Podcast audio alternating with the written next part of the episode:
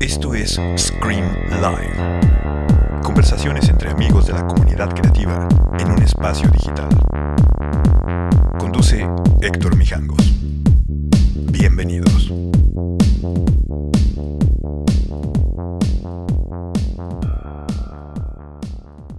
¿Qué pasó? ¿Qué pasó? ¿Qué huele? ¿Qué huele? ¿Qué hora? ¿Qué hora? Deja parar esto. Órale. ¿Cómo están, Mr. Weber? Muy bien. ¿Ya te hiciste de cenar o todavía no?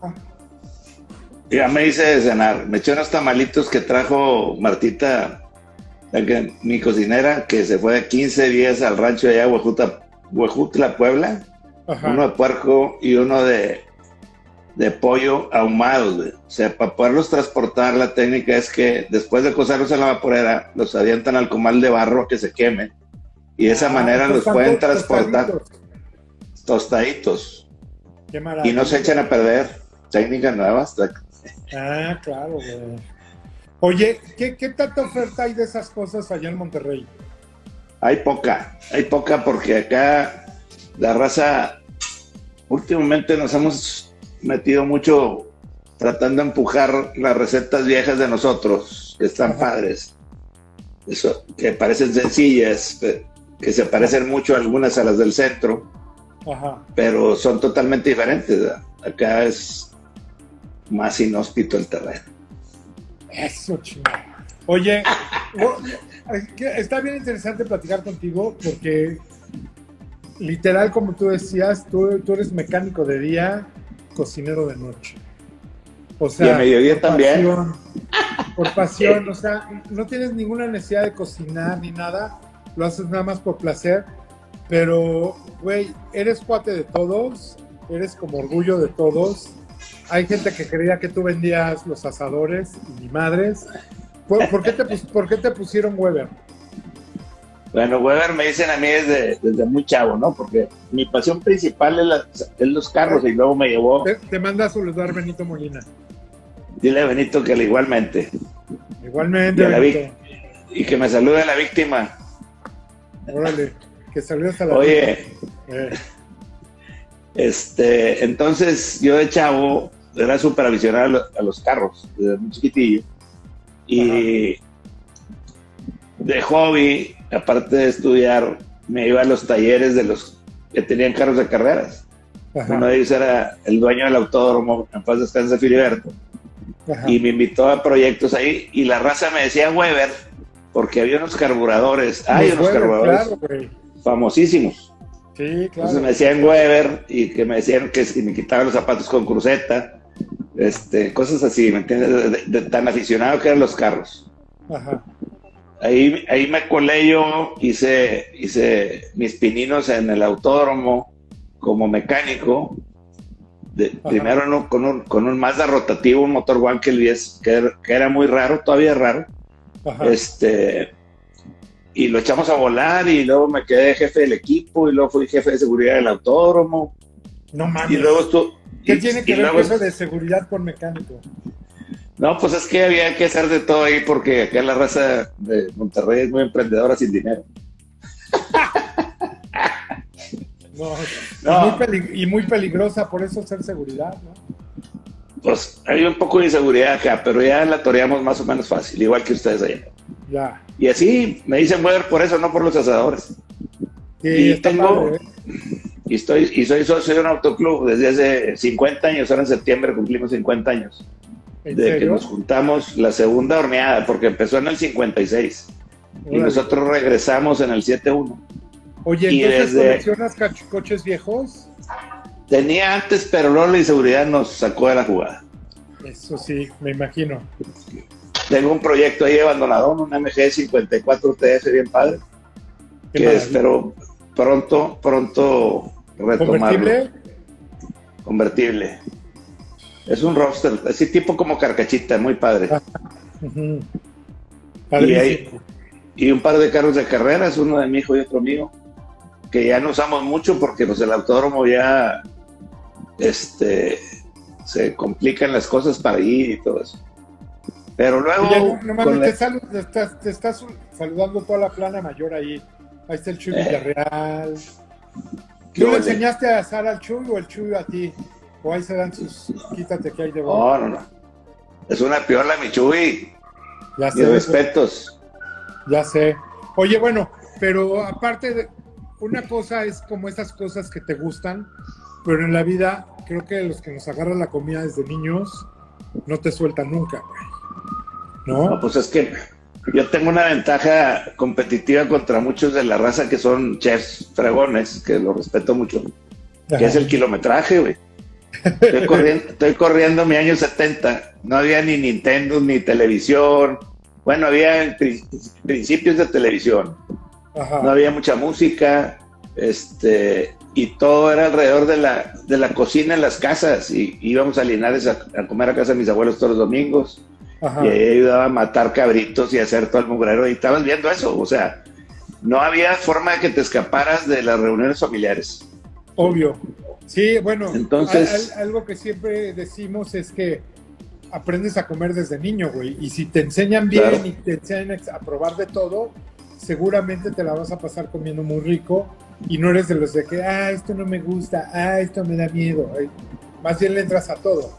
Pero también empiezas a agarrar ese sabor y, también hay como esa teoría de que el que le gusta comer bien, seguramente en algún momento dado puede cocinar bien. ¿Qué crees de eso? Es cierto. Mira, de cuenta, yo llegaba a Linares, por ejemplo, y abrí la puerta de casa de mi abuela, era un olor a gas butano penetrado, porque la cocina era con gas butano. Mucho comino, este, una estufita chiquita, esas de cuatro hornillas. Arriba del refrigerador de gas había conservas que ella hacía y luego hacía una salsa de chile piquín, tomate y cebolla deliciosa. Y ahí estabas con los aromas siempre, ayudando a lavar las tripas del cabrito para hacer los machitos. y Entonces vas aprendiendo y vas reconociendo aromas. Entonces vas calibrando el gusto.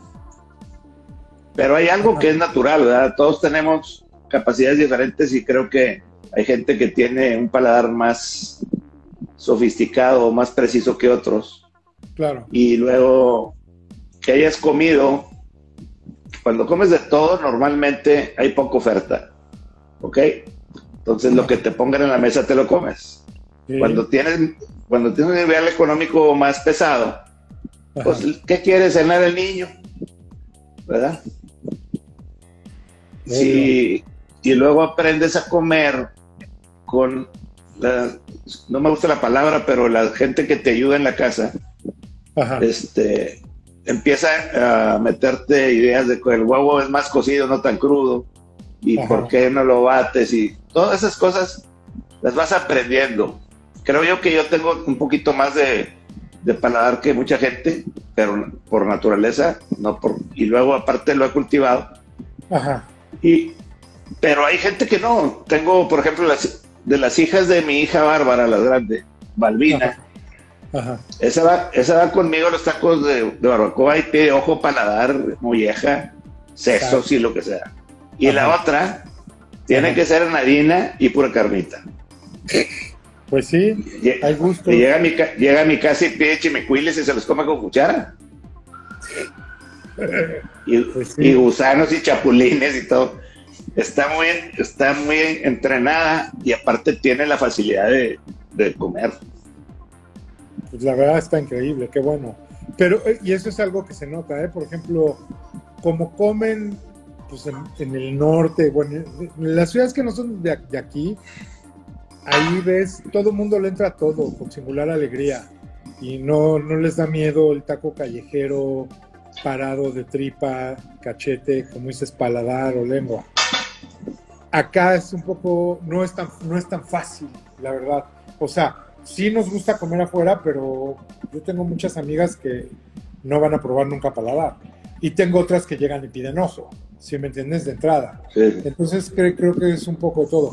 Oye, bueno, ¿y cuándo empezaste a, cocinar? ¿Cuándo dijiste, a ver, voy a hacer mis experimentos? Bueno, eh, ahí empecé a cocinar después de muy chiquillo y papá traía siempre una parrilla en el carro, una bolsa de carbón. Ajá. Y llegábamos a la carnicería, que en mi tiempo las carnicerías eran, sacaban el, el cuarto de res y lo aventaban a la mesa y ahí se Ajá. quedaba todo el día.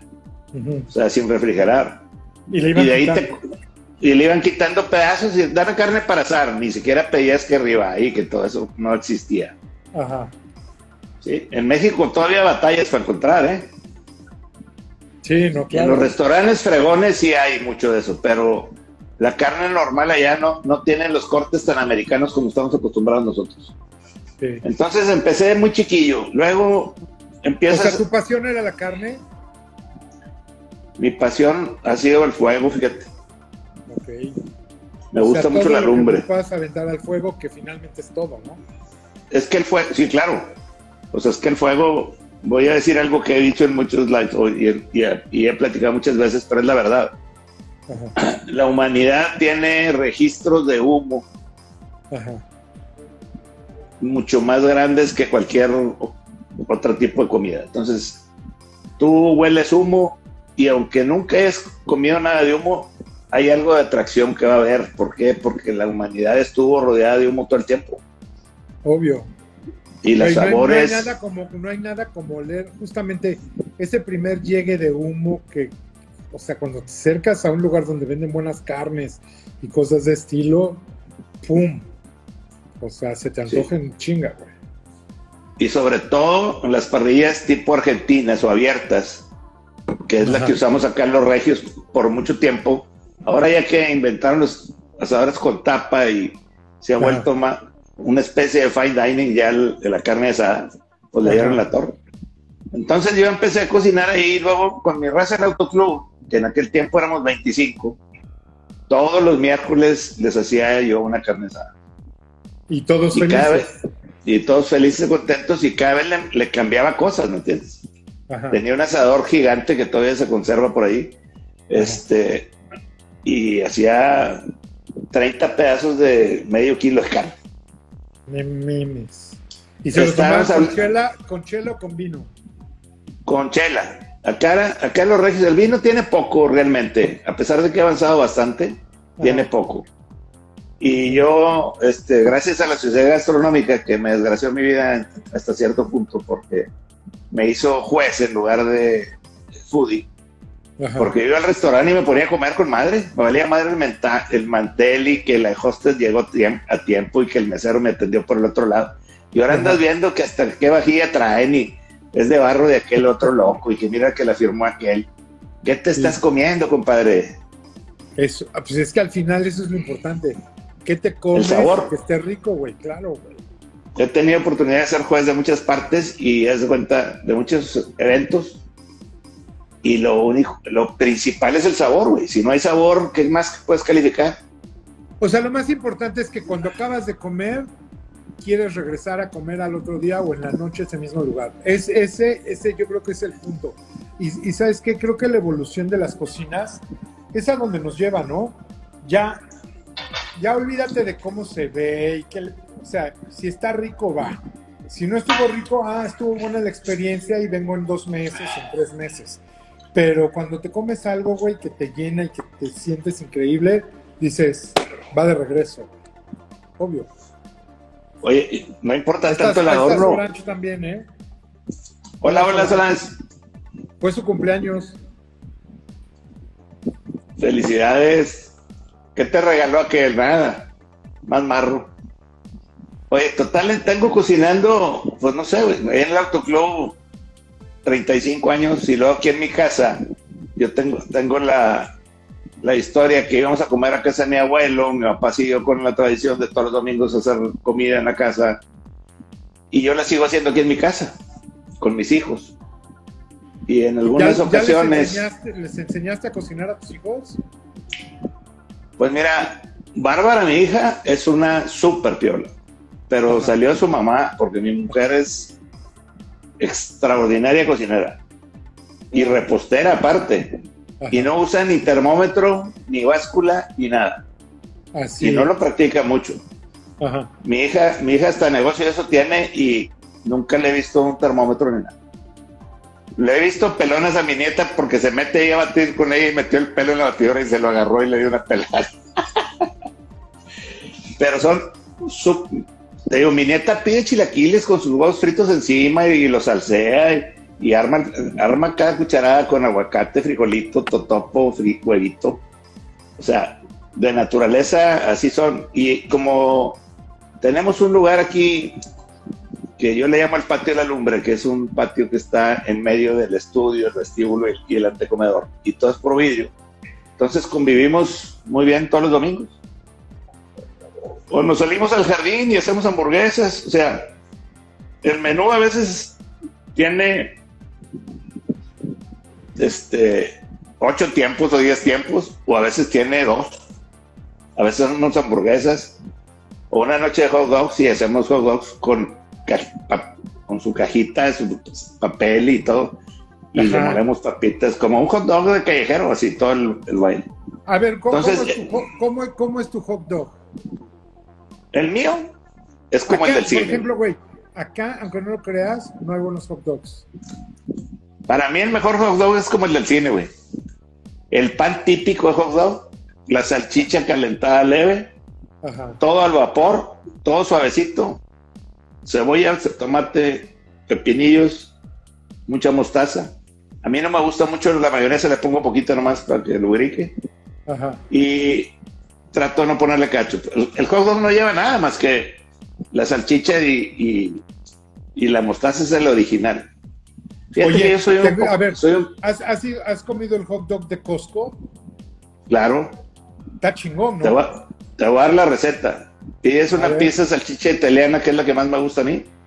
Y antes de sacar el hot dog de la bolsa, lo empiezas a apretar, a hacerlo delgadito. Y lo pones, lo pones en la rebanada de pizza y haces un taco de pizza con hot dog adentro. Muy buena, ¿eh? está salvaje, está salvaje. Está todo, se, todo se va en una, en una sentada. Nomás ando viendo a ver qué no, pues Entonces, pero es que ya cuando le sabes como lo te puedes inventar todos los días. Ahí estaba diciendo Baruch ahorita, bueno, que todo el mundo quiere ir a ver qué día los invitas al, bueno, que quieren ir los domingos a tu casa. ¿Invitas mucha banda? Fíjate que antes sí, porque no teníamos nietos. Venía a veces la de la, la de la agencia de viaje, invitamos al padre y así a mí, parejas de mis hijos, amigos de mis hijos. Pero ya con los nietos ya se hace grande la bola y ya, y ya tenemos tema, pero antes hacíamos unas sobremesas bien padres con invitados. Ajá. Y cada quien trae un invitado de vez en cuando, pero ahorita ya, la verdad, ya lo que quiero es que se vaya. Oye, ya les deberías de, o les deberías de cobrar.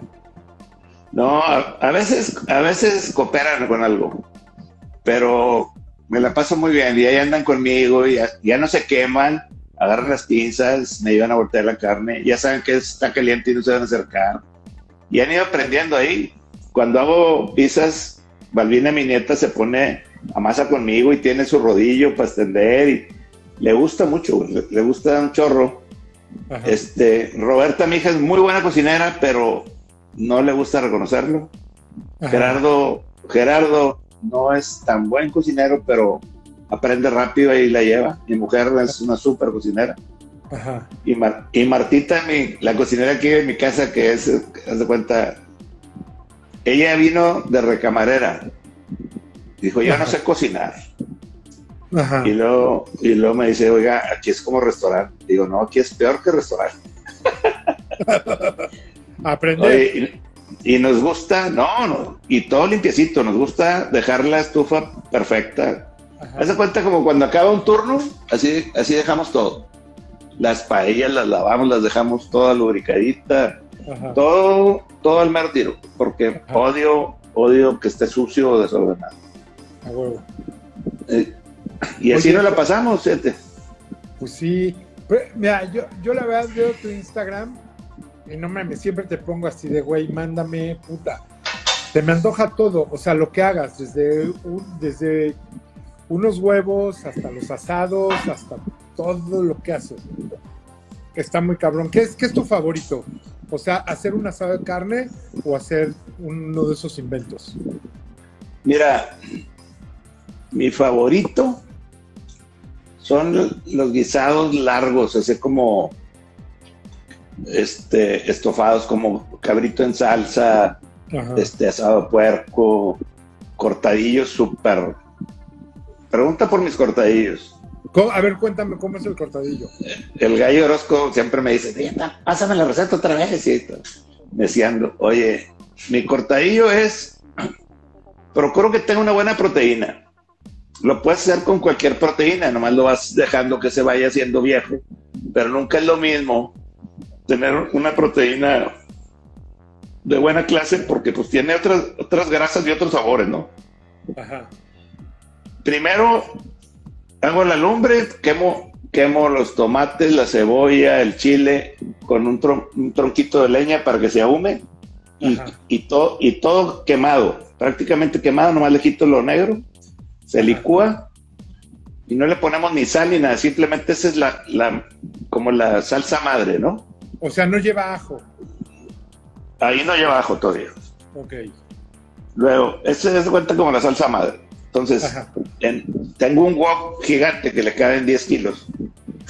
Pero, puedo, pero puedo jugar muy bien y lo pongo en la lumbre. Corté un rim de carro para darle estabilidad. Y ahí, y ahí con mucha manteca de puerco, mucha, mucha manteca de puerco. O sea, para 10 kilos, un litro, así para que veas la proporción. Y luego doro la carne en la manteca. Primero se dora con lumbre fuerte y luego empieza a soltar el jugo, ¿no? Ajá. Cuando suelta el jugo, ahí le agrego cebolla y ajo. De cuenta, pero fresca, cortada en cubos grandes, muy grandes, para que se mantengan a pesar de la cocción. Y el ajo, sí, el ajo sí lo pico chiquito, porque el ajo es muy sabroso, pero hay gente que cuando se encuentra una pieza, este, se molesta. Entonces, y ahí le estoy dando vuelta y luego le agrego la salsa, la que te platiqué. Y hasta el final que, echa sal. Y lo dejo que empiece a hervir y le voy poniendo, ahí ya le empiezo a poner sal. Porque si tú le pones sal a la, a la salsa al principio, Retiene, detiene los jugos de la carne porque ya está saturado el líquido afuera.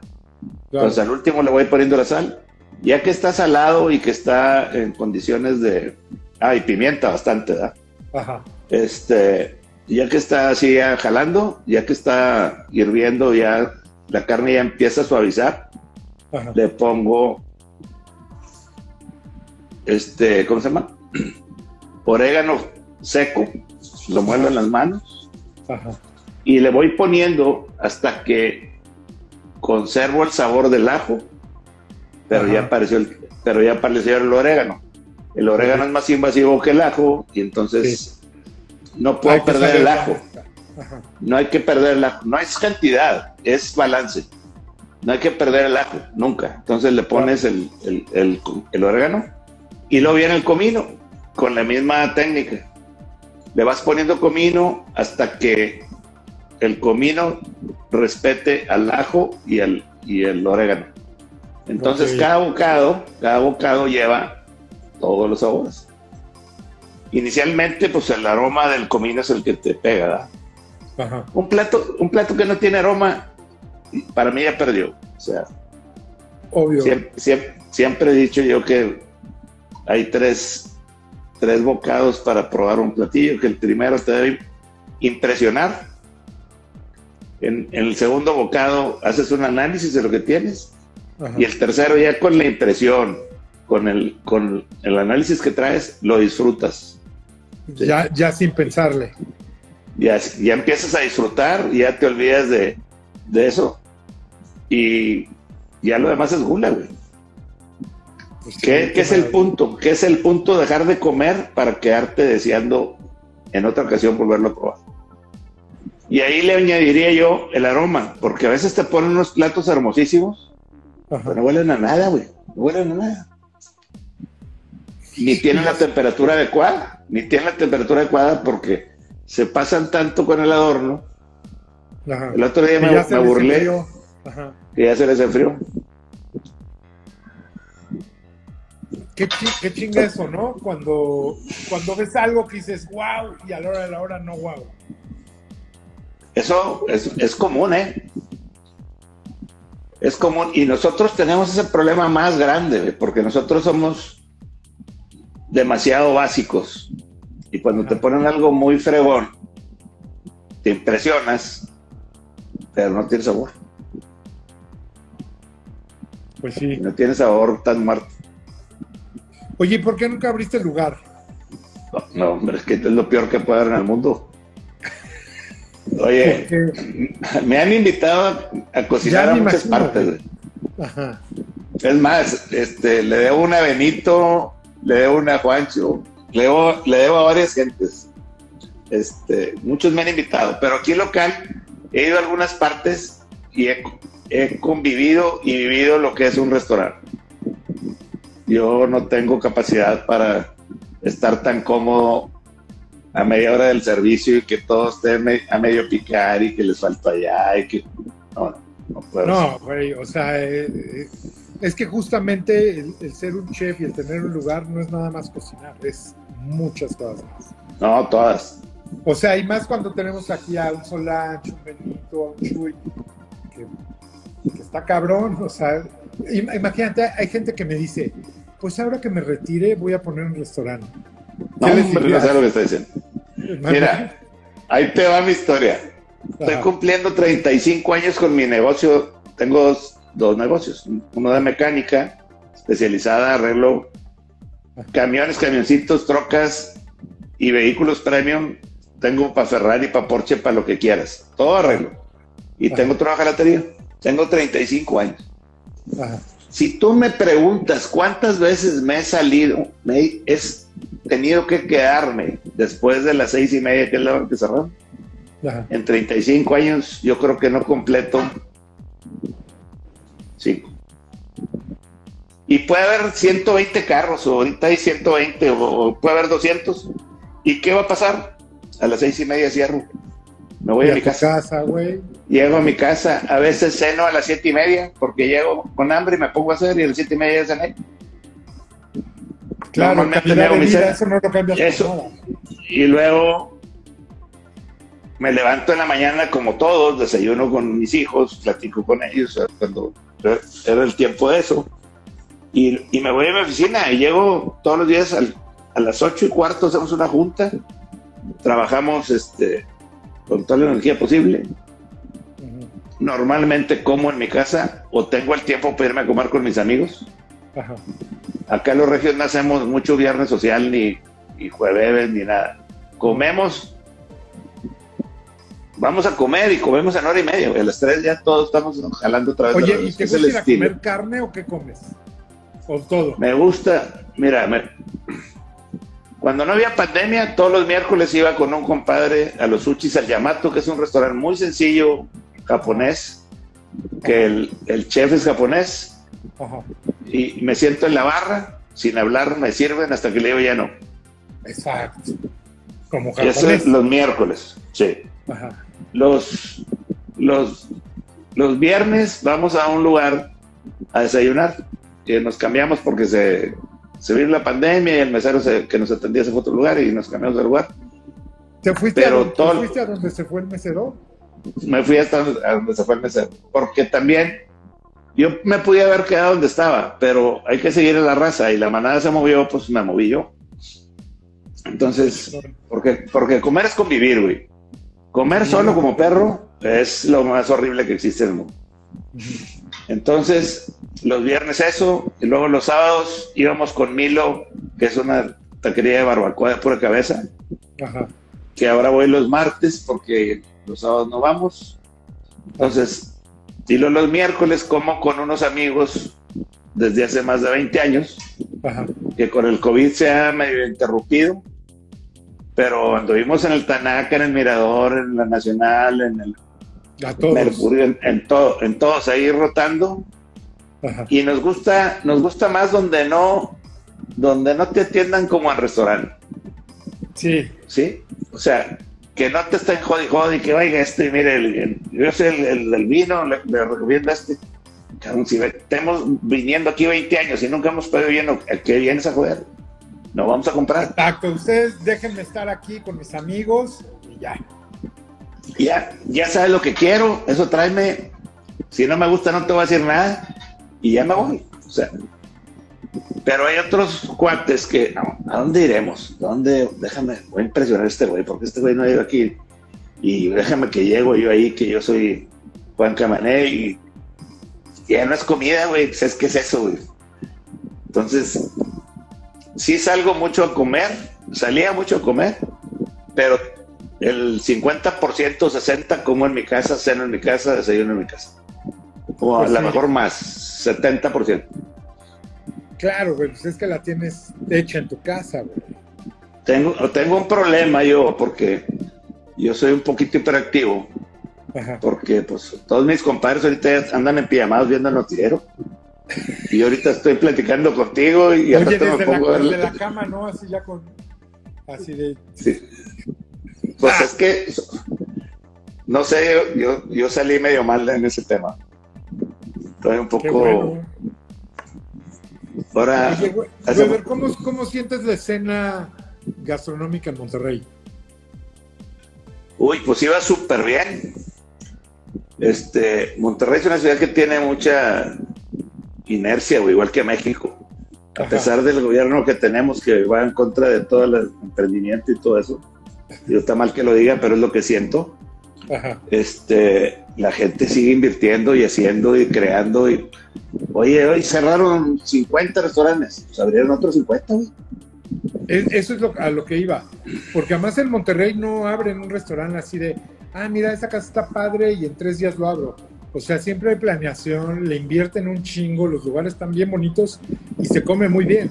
O sea, yo sí he visto, te digo, obviamente me tocó eh, ese momento donde por la violencia y todo eso, como que se apagó todo, hace como 10, 11 años, pero ya luego regresó, bueno, ahorita se atravesó la pandemia, pero sí hay un hecho que hay gente abriendo lugares en pandemia, también hay lugares muy buenos, o sea, si tienes que ir a, porque hay mucha gente que va a Monterrey a hacer negocio, pero que Monterrey también es un destino gastronómico donde puedes ir y echarte fácil una semana comiendo muy bien, probando Claro. desde el changarro, el taco, el desayunador, o sea, los lugares, el fine dining que también está delicioso, o sea, un Pangea, Tanaka, Bardot, todas esas cosas, los Y, coli l- que acaban de y hacer los más buchones. y los, bucha- y los buchones también. Mm, obvio. No vamos a decir nombres, pero hay mucho buchón nuevo que la gente va y, y le gusta. Y, Al show. Oye, y en lugar de enseñar lo que cenó, pone el ticket en el, en el Instagram. No jodas, güey, es que ¿Qué tal eso, eh? Güey, pero de repente es impresionante que llegas y ves más Ferraris que en la concesionaria, ¿no? Pues Monterrey, no sé, no sé si contra México, pero seguramente Monterrey ha vendido más Ferraris que en todas partes, digo, Porsches que en todas partes de la República. Pero Ve, por por, ejemplo, mucho. aquí, aquí en México ves un, ves un Porsche, yo, bueno, ahorita no, no salimos tanto, ¿no? Pero lo verías una vez al mes. Ahí ves todos los días. Y está lleno de Teslas y está lleno de todo. Ah, sí. Pero alguien me decía que hay más que hay más sillas en restaurantes en San Pedro que habitantes en San Pedro. ¿Crees que sea cierto eso? No. ¿Eh? Pues mira, el San Pedro Viejo eran manzanas con seis casas en la, en la, en la manzana. Ajá. 100% con seis casas. Sí. Ahorita hay, ahorita hay muchos edificios, güey. San Pedro ya no es el mismo de antes. Es más, me tocó saludar al, al Sí. alcalde de, de San Pedro ahora en la boda de Memo y, y Gaby. Y le digo, Miguel, quiero felicitarte porque me has hecho la vida de cuadritos a mí porque me cambiaste el sentido de las calles y me quitaste el San Pedro que yo tenía, Ajá. pero les, les hiciste un San Pedro maravilloso a mis hijos y a mis nietos. Le dijo, ahora tienes un compromiso, tienes un compromiso que de buscar una continuidad para tu proyecto. Porque Ajá. hay unos parques ahorita que no te encuentras ni en Nueva York, ni en Seattle, ni nada, güey. Increíbles, güey. Súper fregones. Sí. Vialidades, todo. La verdad, San Pedro es punta de lanza en muchas cosas. Y vive mucha gente emprendedora grande Ajá. que no le tiene miedo a nada, siguen invirtiendo cañón. Este, porque finalmente eso es lo que hace grande algo, ¿no? El Obvio. emprendimiento. Si no hay emprendimiento, Pues sí. estás muerto. Nunca hay que dejar de emprender, siempre hay que echarle todos los kilos, porque esa es la única forma, 100%. Digo, Pero aquí Monterrey, como- cada, vez que, cada vez que voy me sorprende por una o por otra cosa. Y te digo, me encanta y como destino, te digo, está cabrón todo lo que puedes hacer y comer. Está muy cabrón. Pero y además ahí de repente empiezan muchos proyectos que luego exportan, ¿no? O sea, aquí en México hay un montón de lugares tipo La Nacional y cosas de estilo que dijeron, a ver, carnesota, chelas y que son, son medio buchones, ¿sí me entiendes? Pero Sí, que sí, sí. copiar a, a un restaurante clásico de toda la vida. Yo creo que el concepto nacional nació aquí en Monterrey, Sí, manejado por un tipo que es amigo mío que aprecio mucho, ajá. que es un workaholic, El cabrón. Felipazo. El Felipe no te compra algo que no sirva, investiga al 100. Yo le he ayudado a veces, me invitó, me tuvo el honor que me invitara a cocinar allí a Mercurio cuando Ajá. Mercurio era, era un restaurante así, pues era el buchón de él, ¿no? Pero, Ajá. y te das cuenta de lo metido que está en el negocio y la pasión en la que tiene. Ahorita me decías que, ¿por qué no pones un lugar? Porque yo no me voy a quedar hasta las 2 de la mañana a cerrar, revisar que todo esté bien. Y si tengo un par de amigos ahí borrachos ahí platicándome, que mis amigos, te digo, ya se durmieron, pero me llevo muy bien con los hijos de mis amigos. En, en en todas las pachangas me invitan Ajá. y van por mí los sábados para ir a desayunar. O sea, un problema generacional bien cañón. Sí, está Y no le, oye, y no le echaba morón al capacete, traigo el color bonito ese que traemos tú y yo, blanco. Es el que viene, para que les digan a la raza. Oye, para, para que te digan, oye, ¿con qué te lo pintas, no? Pues no, lo, lo que ahorita está pasando es que se está pintando, mira, ya no está quedando Sí. casi nada. A mí me preguntan, oye, ¿y cómo te lo pintaste? Y yo así, "Mm, ok. Bueno, es que tú traes también más rayas que una barda, güey, entonces pueden pensar que no es tu color. Y estás, No, y estás, pero- muy, te- estás muy relajado en la cara, te ves más joven que, las, ba- que las canas que tienes. Sí, la neta sí. Yo pesco pájaros, mira, con la frente. A ver, güey, Entonces- ¿no, te, no, te, mol- no, te, mol- ¿no te molesta el bigote para comer? Pues estoy muy acostumbrado, Ajá, ¿verdad? Por ejemplo, hay muchas cosas que me las como al revés. ajá. Como cosas al revés porque tienen mucha salsa arriba. ajá, Ahora, últimamente me invitó a cocinar Chuy Elizondo, de un proyecto muy padre que se llama Benel. Hace Ajá. pan el güey. me encanta. Pero muy bueno, muy bueno, porque es, es pan de, de fermento largo, güey. Que el daño que le tienen al miedo al pan y todo eso Ajá. es porque no están comiendo pan, ¿estás de acuerdo? Un pan como los de caja que tienen 30 días de anaquel, pues no es pan, ¿estás de acuerdo? No, Que el pan de de veras en tres días es un garrote, güey.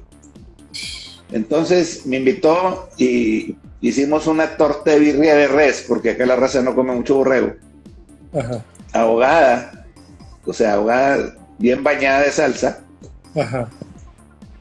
Y pues, batallé pa- por quitarme el color de los bigotes. A puro mezcal, mira. Así. No, totalmente. Sí, a- Es que tengo mucho tiempo. ¿Qué? Tengo mucho tiempo con el bigote, ya, ya le- sé cómo entrarle. Ahorita lo traigo corto, me lo puedo cortar. Bueno, te voy a decir una cosa, a muy pocos nos sale el bigote así de tupido. Sí, O sea, a Y mí no fíjate me sale desde acá arriba. yo tengo un problema que la barba no la tengo tan cerrada. Tengo esta parte del candado, todo esto, Ajá. bien cañón. Pero acá, Sí. está más salpicadón. No mames, pero te cambias el look y te reclaman, ¿no? O sea, no, ¿qué pasó? No, nomás si me quito la ceja estoy muerto. Y el, y el bigote también. Y aparte no tengo labios, güey. No, te- no se nota, mira. No, no se nota. No tengo labios, o sea, Sí. ne- necesitaría quitarme el bigote y ponerme votos. Bueno, ahorita está bien fácil y en Monterrey más, ¿eh? No, no. Ya van a poner una manguera de votos en cada esquina ahí en el crucero mientras que cambia rojo. Así, Una manguereada. car- cargue su Tesla y cargue su Botox. Así es. Oye, a ver, Baruch, Mm. que está bien necio y que no se calla, dice, ¿cuál es tu top 5 de cabritos en Monterrey? Bueno, a mí, a mí el cabrito como más me gusta es cabrito el pastor. O sea, O sea, asado parado. este,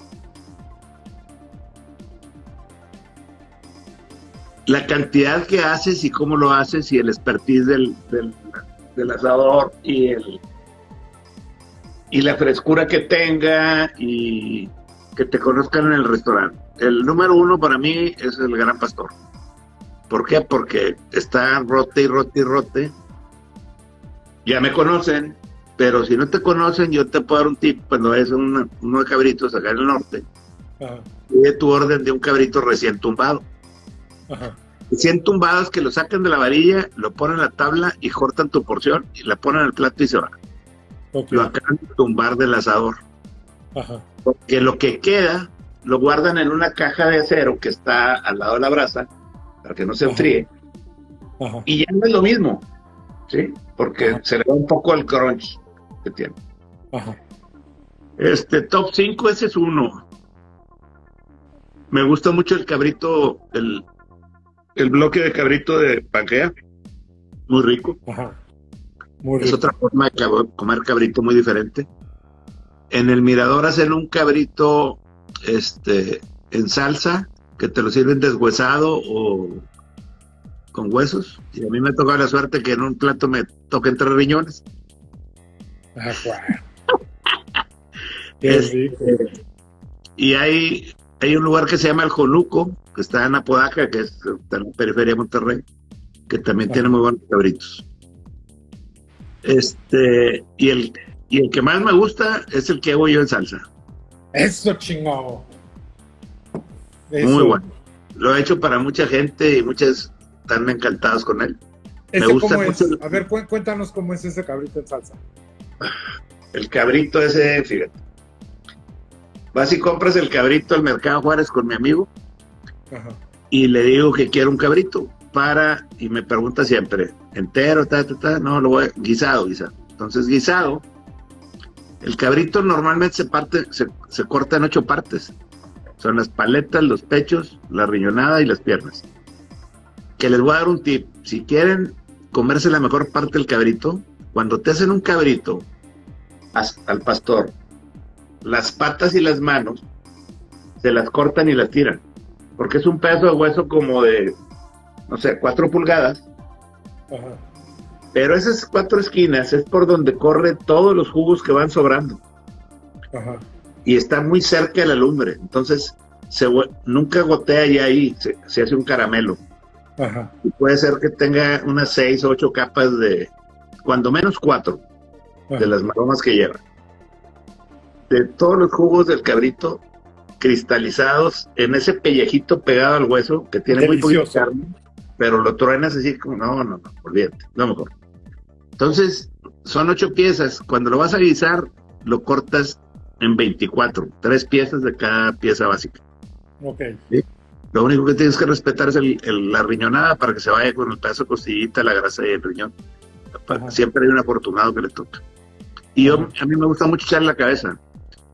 El domingo comí una cabeza de cabrito y ayer comí otra. Y a veces hago, ahorita te voy a platicar el proceso así rápido. El cabrito lo hiervo sin sal. Lo, lo- primero le, le doy una, una saladita al cabrito y lo, y lo pongo. Muy poca sal, con cebolla, ajo, laurel, pimienta gorda, este, apio no, porque no es de pollo. Ajá. Una mirocuada, haz de cuenta.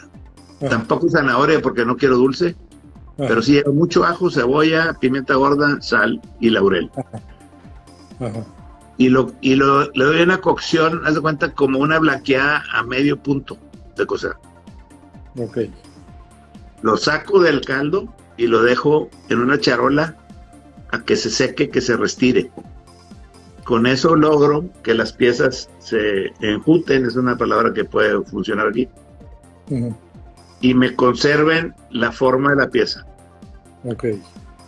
Hago una salsa como la que te platiqué ahorita de todo asado, Ajá. y en, y en el wok o en, o en la vasija o la cazuela, lo que tengas, manteca de puerco, doras las piezas del cabrito, bien doradas. Ajá. Eso también le va a ayudar, aparte de la oreada que le diste, la dorada, a darle consistencia a la pieza. Ajá. La retiras, desglasas con cebolla. Mucha gente le, le gusta el pimiento verde, Ajá. que no es, no es algo común en el guiso tradicional. Ok. Desglasas con cebolla y ajo, ya bien desglasado, regresas el cabrito y le avientas la salsa. Ajá. Ese es el mismo proceso que hice con el cortadillo. Sal y Sí. pimiento, orégano, comino, y le das hasta que esté a punto de despegarse la carne de las piezas. ¿Sí? Normalmente la que se despega más fácil son la- las partes de las piernas y las paletas. Esas, esas son las que te van a dar el término, porque las costillas y todo lo demás ya están en ese punto o más avanzadas. Ok. Y lo sirves con un O arroz. sea, cuando le quitas el hueso así, facilísimo. casi facilísimo. Porque no hay como, des- como descarnar el, el- el plato en tu mesa, en, tu- en- en la mesa, este, vas descarnando y agarras arroz, agarras la salsa con la que mojaste el arroz. A alguien le gusta los frijoles, siempre refritos con manteca. Y, y haces, ¿Y, y los haces con veneno o sin veneno? no, es sin veneno. O sea, el arroz es muy simple, es un arroz hecho con el caldo que te sobró del cabrito. Sí, bueno, tiene mucho sabor. Es un caldo blanco que se hace medio amarillo. es un caldo blanco. Que, y el arroz tiene que estar muy blanco porque el protagonista es el cabrito y el cabrito con la salsa y todo se puede perder. O sea, vas a comer un taco de salsa Ajá. con una proteína que te encuentras ahí, pero que ya no tiene sabor. O sea, por eso es el punto que antes que se descarne para que siga sabiendo cabrito. En un guisado de esos puedes comprar un cabrito más grande. ¿Sí? Aguanta. Y ya lo sirves, es, es un plato con tortillas tatemadas. O sea, nosotros aquí en mi casa, que es la de ustedes, primero en la hornilla, si le sacas del refrigerador, las hacemos de maseca. O sea, no tengo el molino así con y hago todo el show de maseca. jalan con, Ajá. en las hacemos de maseca las enfriamos y luego las calentamos primero en la hornilla a que se quemen. Cuando empieza a prender, le das la vuelta. Cuando Ajá. empieza a prender, la sacas al comal a que se mantenga caliente y la sirves a un lado ahí. Y, y, le- y usamos acá el chile piquín. El chile piquín de nosotros es un pleito porque ¿qué es chile piquín? Y que no que se llama piquín. Y que el chile piquín de nosotros, eh, sea Nuevo León y Tamaulipas, y es una bolita. Si no es bolita, no es piquín. Es chilpetín o japonés o como le quieras poner. Ajá. Y nosotros, ¿Con qué lo muelen? ¿Cómo lo mueles? normalmente, mira, seco, lo rompes Ajá. arriba. Pero Ajá. cuando es verde, en un molcajete con un poco de sal, lo rompes y luego le pones agua. Y ya. Aquí la gente se ha dedicado a darle en la madre el chile piquín. Porque le ponen aceite, oliva y limón. ¿Y qué haces con eso? Le quitas lo herbáceo, lo picoso, lo sabroso. Le avientas aceite, oliva a la boca y limón. El aceite de oliva hace un impermeable y el limón disfraza lo que quieras. Entonces, Y sabe a todo menos chile. ¿Qué me enseñó, qué me enseñó a mí mi abuela? En un molcajete, rompes el chile con sal y le echas agua y se lo echas a la comida. La comida va a saber a lo que sabe y el chile va a ser un agregado con un sabor agregado. ¿Sí? Y, el, y en lugar de ponerle sal al taco, le pones es- esa agüita con pedacitos de chile piquín. Ajá. Porque si le pones a un taco, el típico taco de lechón, taco de lechón, y te traen un chile piquino, chilpetino, como le llamen, con limón y aceite de oliva. Ajá. Si el taco de lechón no le das de poner nada, güey, más que sal. Un pedazo de cuero, una carnita y un gordito. Y así es, como un taco de tuétano, ponle sal, güey. Ahora le ponen escamoles, Nomás falta que pase un helicóptero así tirándole sal de Himalaya negra o la chica. Con un trono les. Sí, sí, sí. Sí, Un de taco de repente le quieren, le, quieren, le quieren- le quieren poner tanto que mata el sabor. Pero sí, tienes, tienes razón. Y luego mi abuela tenía un truco, como pues, en Linares había muchos cucarachos e insectos y miles cosas. Mi abuela nunca lavó un molcajete con, con jabón, siempre nomás los enjuagaba. Entonces los molcajetes pues podían tener animalitos. Ajá. Entonces el molcajete estaba impregnado de chile piquín, de, de pimienta, de comino, de todas las hierbas que se quedan en los poros. Ajá. y para, y para sa- sanitizarlos, prendía la hornilla de la estufa, que yo ahora lo hago en el carbón, y lo ponía boca abajo. Ajá, claro. Le daba la vuelta y lo ponía ahí. Y la lumbre mataba todo, Claro. pero aparte potenciaba todos los sabores. Y luego ahí hacía el chile piquín, y a veces salía oscurito como negro. Ajá. Alfredo Villanueva me vio hacerlo una vez ahí en la socia y me dijo, todos los días se aprende algo nuevo. Ma- justo mañana viene Alfredo Villanueva al programa. ¿Sí? Ah, lo voy a ver. Sí, va a estar muy bueno. Oye, fue de los primeros que me invitó a cocinar con él unas dos o tres veces. ¿Eh? ¿Qué, qué Me invitó a cocinaste? con él? cocinar con él ahí a Romero y Azar. Ajá. ¿Qué, qué, qué hiciste? Hice unos. Hice unas costillas de la abuela, porque mi abuela hacía unas costillas que he subido ahí de repente. Ajá. Costillas de chorril en agua, cubiertas de agua, y le prendes a la hornilla y empiezan a hervir. Se empieza a consumir el agua, se vuelve un consomé cada vez más denso, hasta que queda la pura grasa. Las costillas ya se hicieron barbacoa. Ajá. y en la misma grasa las doras, en su propia grasa. Las Ajá. sacas, le piensas de grano, pico de gallo y tostadas, güey, te la comes, es una delicia. Hice eso, Entonces que- quedan jugosas pero crunchy por afuera. crunchy por afuera. Está impresionante el plato. Luego te mando fotos. Y sencillo. Muy sencillo, agua y la carne, es todo lo que lleva. Lo- Y luego hice unos ravioles de cabrito.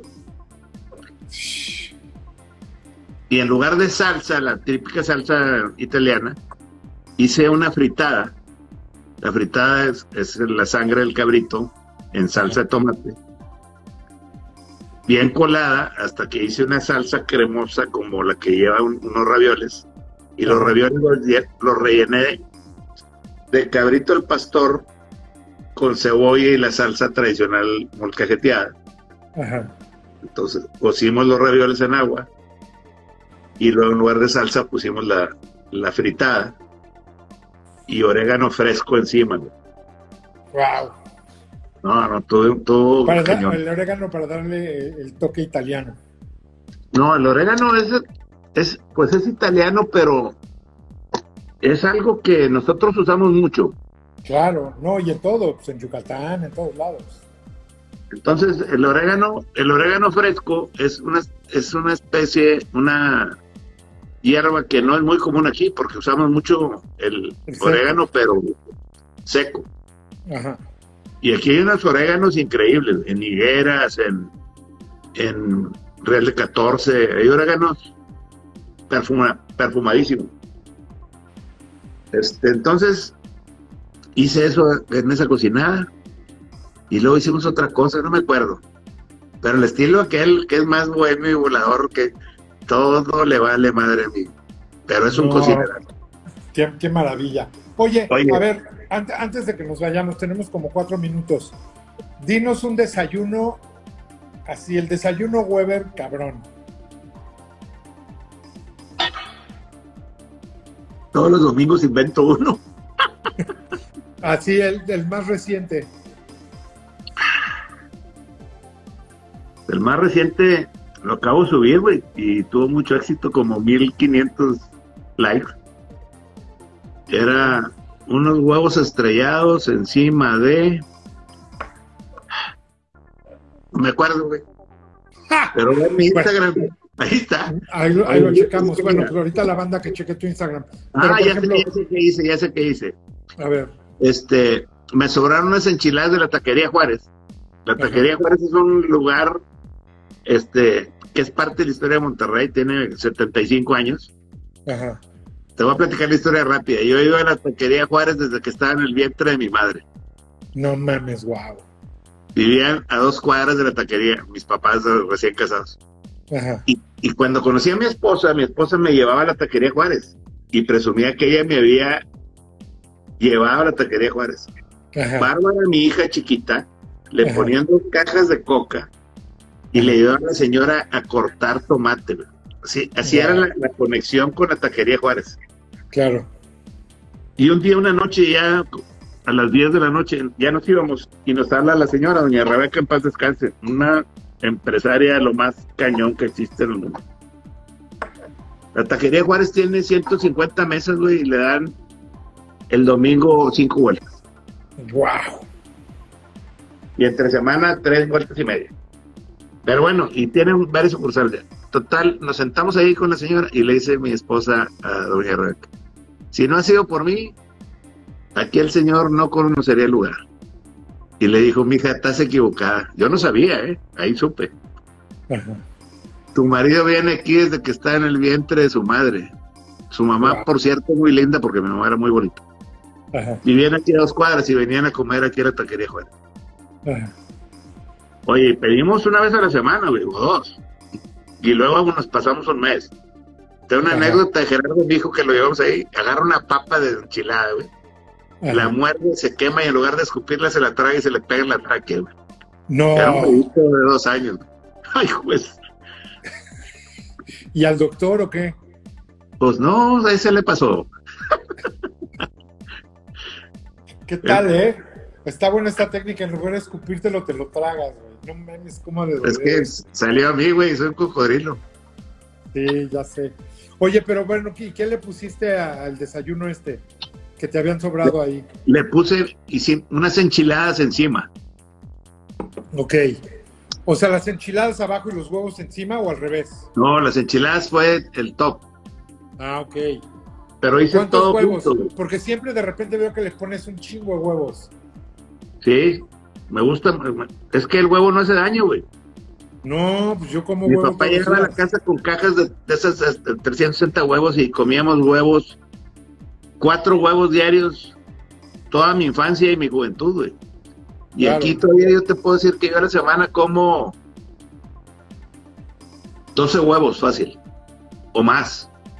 O sea, un pero es que además el huevo, el huevo, yo soy un fan del huevo, le pongo huevo, huevo a todo.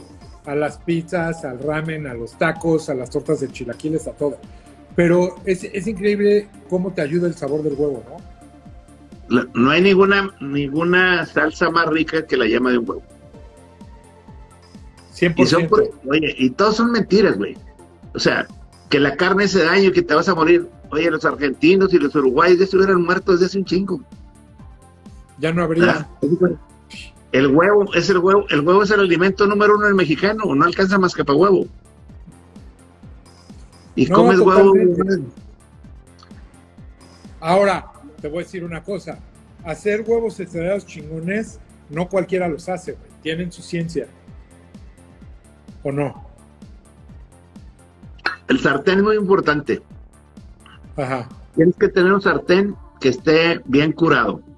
O sea, tú le pones aceite a un sartén, lo quemas bien quemado, ajá. todos los poros que tenga, aunque sea de los de acero forjado. Los vas llenando de aceite quemado, los vas llenando de aceite quemado, lo lavas sin bañártela con nuestro pajo y ya lo haces como de teflón. Ajá. La cantidad de grasa es bien importante también, Ajá. ¿sí? Y el gusto, el gusto del comensal, ¿verdad? Yo, por ejemplo, tengo los huevos en el refrigerador y saco a poner al tiempo algunos siempre. O sea, Para que siempre no se revienten. Sí. Ajá. Y trato que sean frescos, porque también eso te ayuda mucho a que se forme el huevo, porque un huevo viejo se extiende, la llama se hace plana y, Sí. y ya no lo puedes controlar en el sartén. Ajá. Pero, pero hay mucho tabú, güey. La gente, a la gente le hace daño y se muere por genética, no por lo que comió. Mi papá se comió pipas de menudo, vagones de ferrocarril de hígado, mollejas, chicharrones y lechita. Y se murió de un cáncer que le dio. Es más, estaba acostado en la cama ya a dos días de, partir. Ya no se movía para nada. Le llevé una bolsa de chicharrones de la Ramos y dos tecates bien heladas. Se las puse en el buró. Se sentó a comérselo. Se sentó a comérselo. No se había parado desde hacía semana. Y me dice mi hermano, ya ni la chingues, no pasa nada, güey, sea lo que quería. Sí, a huevo, güey, que se coma lo que quiera. La genética es muy importante y hay que hacerle caso a la genética porque luego la gente anda comiendo hierbas y te voy a poner el ejemplo que le pongo a los veganos. A ver, platícame tu ensalada más chingona. Y empieza, ¿no? Que esto y que una cama de acá y que hojas de cal y que las semillas de esto y, un yogur de, vaca australiana y, ya, la, ya la tienes ahí. Ok, ahora ahí te va. Ponte la vista a nivel de una plancha ardiendo. Voy a soltar unas rebanadas de tocino del gordo fregón, ahumado. Y cae y empieza el chilladero, y el humo y el aroma. Y le digo, ¿sentiste agua a la hoja, cabrón? Dice, sí, bueno, no eres vegano, güey. no, güey, claro, güey. Sí, ese es un tema con los veganos, ¿eh? Yo así de... Hay que respetarlos, ¿eh? Hay que respetarlos. Sí, hay que respetar a todo mundo. Pero, cuando dicen vamos a comer un lugar vegano, no nos respetan a nosotros, nos atacan, entonces hay mucho con qué revirar. Ya sé. Oye, Weber, ¿sabes qué? La verdad está muy buena la plática. Ahora las, estoy haciendo de una hora porque como lo subo a podcast y todo esto, tengo un límite de tiempo.